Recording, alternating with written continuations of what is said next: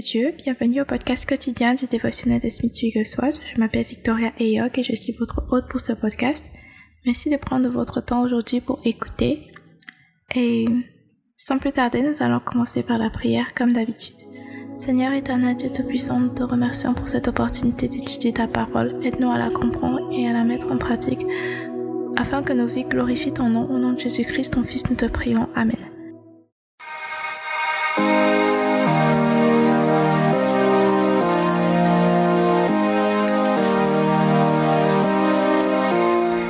De l'enseignement d'aujourd'hui, c'est Ivresse spirituelle.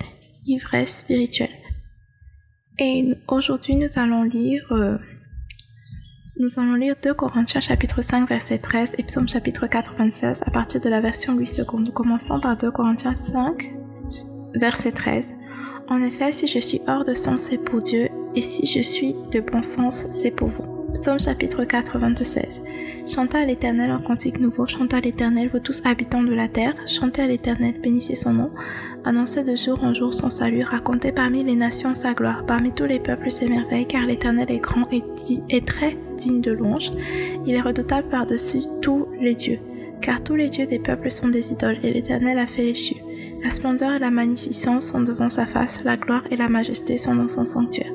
Famille des peuples, rendez à l'Éternel, rendez à l'Éternel gloire et honneur, rendez à l'Éternel gloire pour son nom, apportez des offrandes et entrez dans ses parvis, prosternez-vous devant l'Éternel avec des ornements sacrés, tremblez devant lui, vous tous habitants de la terre, dites parmi les nations, l'Éternel règne. Aussi le monde est ferme, il ne chancelle pas, l'Éternel juge les peuples avec droiture.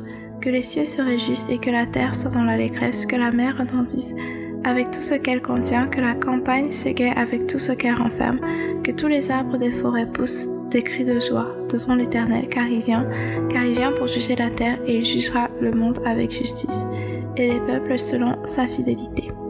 Parole du Seigneur Dieu Tout-Puissant, nous rendons grâce à Dieu. Nous rendons grâce à Dieu.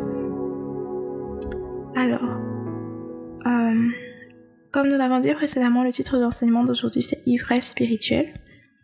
Et donc, l'ivresse spirituelle, euh, c'est le fait d'être rempli du Saint-Esprit. Par ivresse spirituelle, on entend par là le fait d'être rempli du Saint-Esprit. Et donc, nous allons aujourd'hui parler des caractéristiques.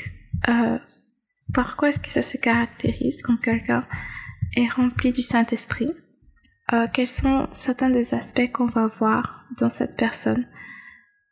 Quand cette personne est remplie, quand une personne est remplie du Saint-Esprit. Premièrement, il y a le fait de parler au Seigneur par des hymnes et des chants spirituels, par des cantiques, euh, des hymnes ou des cantiques ou des chants, des chants spirituels.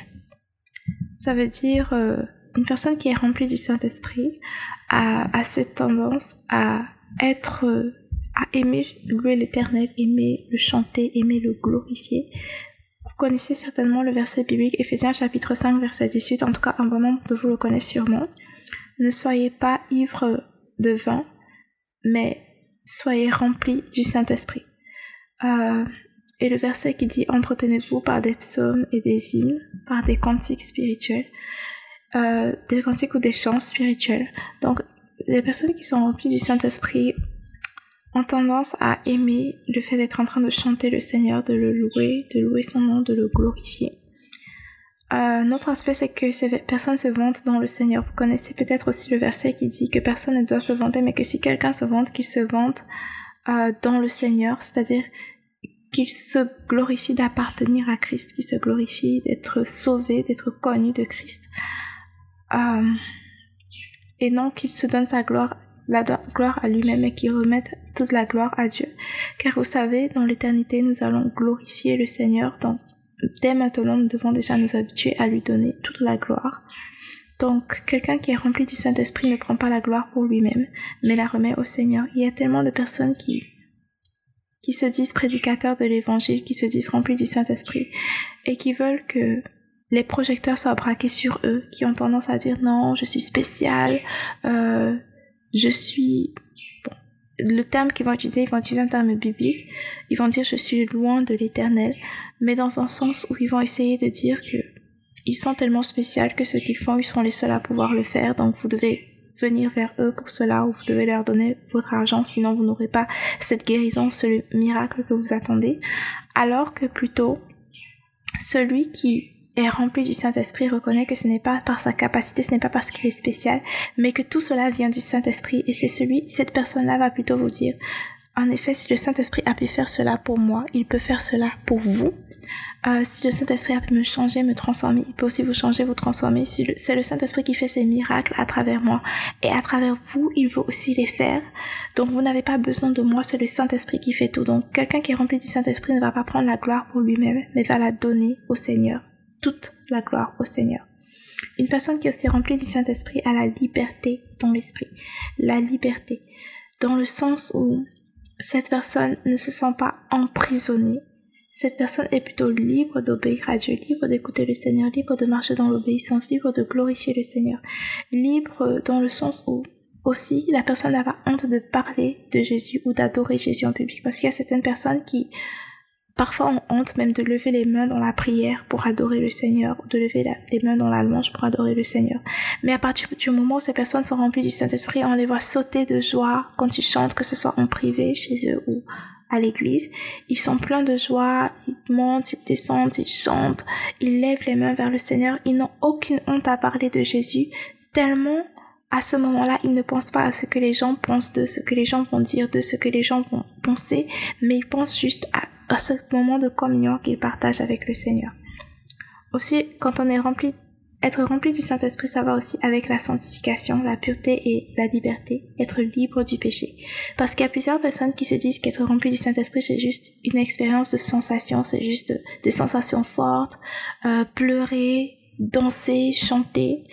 Et après, quand tu regardes les vies de ces personnes, tu vois qu'elles ne marchent pas dans l'obéissance à la parole de Dieu, qu'elles marchent dans le péché, donc aussi intensément que ces personnes louent le Seigneur, aussi intensément que ces personnes vivent dans le péché, dans la débauche, dans l'immoralité sexuelle, dans le vol, dans le mensonge et autres. Alors que ce n'est pas comme ça. Quelqu'un qui est rempli du Saint-Esprit, le Saint-Esprit, comme Jésus l'a dit, le Saint-Esprit va convaincre le monde du péché. Le Saint-Esprit va te réaliser dans ta vie. Tel aspect n'est pas correct. Telle chose tu dois changer. Ici tu dois demander pardon. Ici tu dois confesser cela. Ici tu dois t'ajuster. Ici tu dois faire comme si. Ici tu dois faire cela. Et il ne va pas te, te faire savoir cela pour te condamner, mais plutôt pour te montrer la vie que tu es censé mener dans le Seigneur. Donc, quelqu'un qui est rempli du Saint-Esprit, tu vas voir plutôt la sanctification augmenter dans sa vie. Tu vas voir peut-être que le type de série télé que tu regardais va changer parce que toi-même tu vas réaliser mais attends, cette série télé a des séries immorales, des scènes immorales, il est impossible que moi en tant que chrétien je regarde ça. Donc tu vas changer même le type de série télé que tu vas regarder, tu vas changer le type d'émission que tu regardes, tu vas changer le type de conversation que tu que tu as, tu vas changer le type de fréquentation que tu as, tu vas changer le type de de, de langage que tu as, ainsi de suite et ainsi de suite. Parce que parce que tu es rempli du Saint-Esprit, parce que sa pureté, sa sainteté euh, a un impact sur toi. Ça fait que tout ce qui est impur dans ta vie, que tu le rejettes, que tu jettes cela de côté comme tu vois au Jésus. Le verset où Jésus dit, si ton œil te fait pécher, si ton œil est une occasion de chute pour toi, il vaut mieux que tu arraches cet œil et que tu le jettes loin de toi, que de te retrouver dans la géhenne ou dans les souffrances éternelles, je paraphrase, avec euh, euh, tous tes membres sans aucun problème il vaut mieux que tu retires le membre qui te cause, qui te fait pécher. C'était pas seulement au sens euh, littéral, mais aussi au sens figuré, dans le sens où quand tu es rempli du Saint-Esprit, quand tu veux marcher avec le Seigneur, plus il t'éclaire sur les choses qui t'amènent à pécher, plus il te révèle sa parole, plus tu te rends compte qu'il y a des choses que tu dois éliminer de ta vie et tu les élimines de façon radicale parce que tu veux marcher de façon juste et sainte et pieuse avec le Seigneur. Et effectivement, quand tu es rempli du Saint-Esprit, tu as cette victoire sur le péché, tu as cette victoire sur les circonstances de la vie. Et tu marches comme une personne victorieuse parce que tu connais ton identité en Christ. Donc, en gros, nous avons parlé de six choses Aujourd'hui, nous avons parlé de six choses qui caractérisent l'ivresse spirituelle. Je sais qu'il y a plein d'autres choses qu'on peut dire, mais aujourd'hui, nous avons juste parlé de six choses qui caractérisent l'ivresse spirituelle. Et je résume. Parler au Seigneur par des hymnes et des chants spirituels. Se vanter dans le Seigneur et pas dans soi-même. La liberté dans l'esprit. Aucune honte à parler de Jésus ou à l'adorer en public. La pureté et être libre du péché. Ainsi que la victoire. Nous allons donc clôturer avec cette citation de Smith Wigglesworth. La sainteté est la demeure de Dieu. La sainteté est la demeure de Dieu. Nous prions. Seigneur éternel, Dieu Tout-Puissant, nous te rendons grâce parce que tu nous appelles à être rempli du Saint-Esprit, à ne pas être ivre de vin, mais plutôt à être rempli du Saint-Esprit, à vivre une vie qui glorifie ton nom dans tous les sens, Seigneur, que ce soit en privé comme en public. Donc, Seigneur éternel, nous nous soumettons à toi, nous nous soumettons nos vies au Saint-Esprit à cet instant. Saint-Esprit, guide-nous, Saint-Esprit, enseigne-nous, Saint-Esprit, transforme nos vies, change-nous.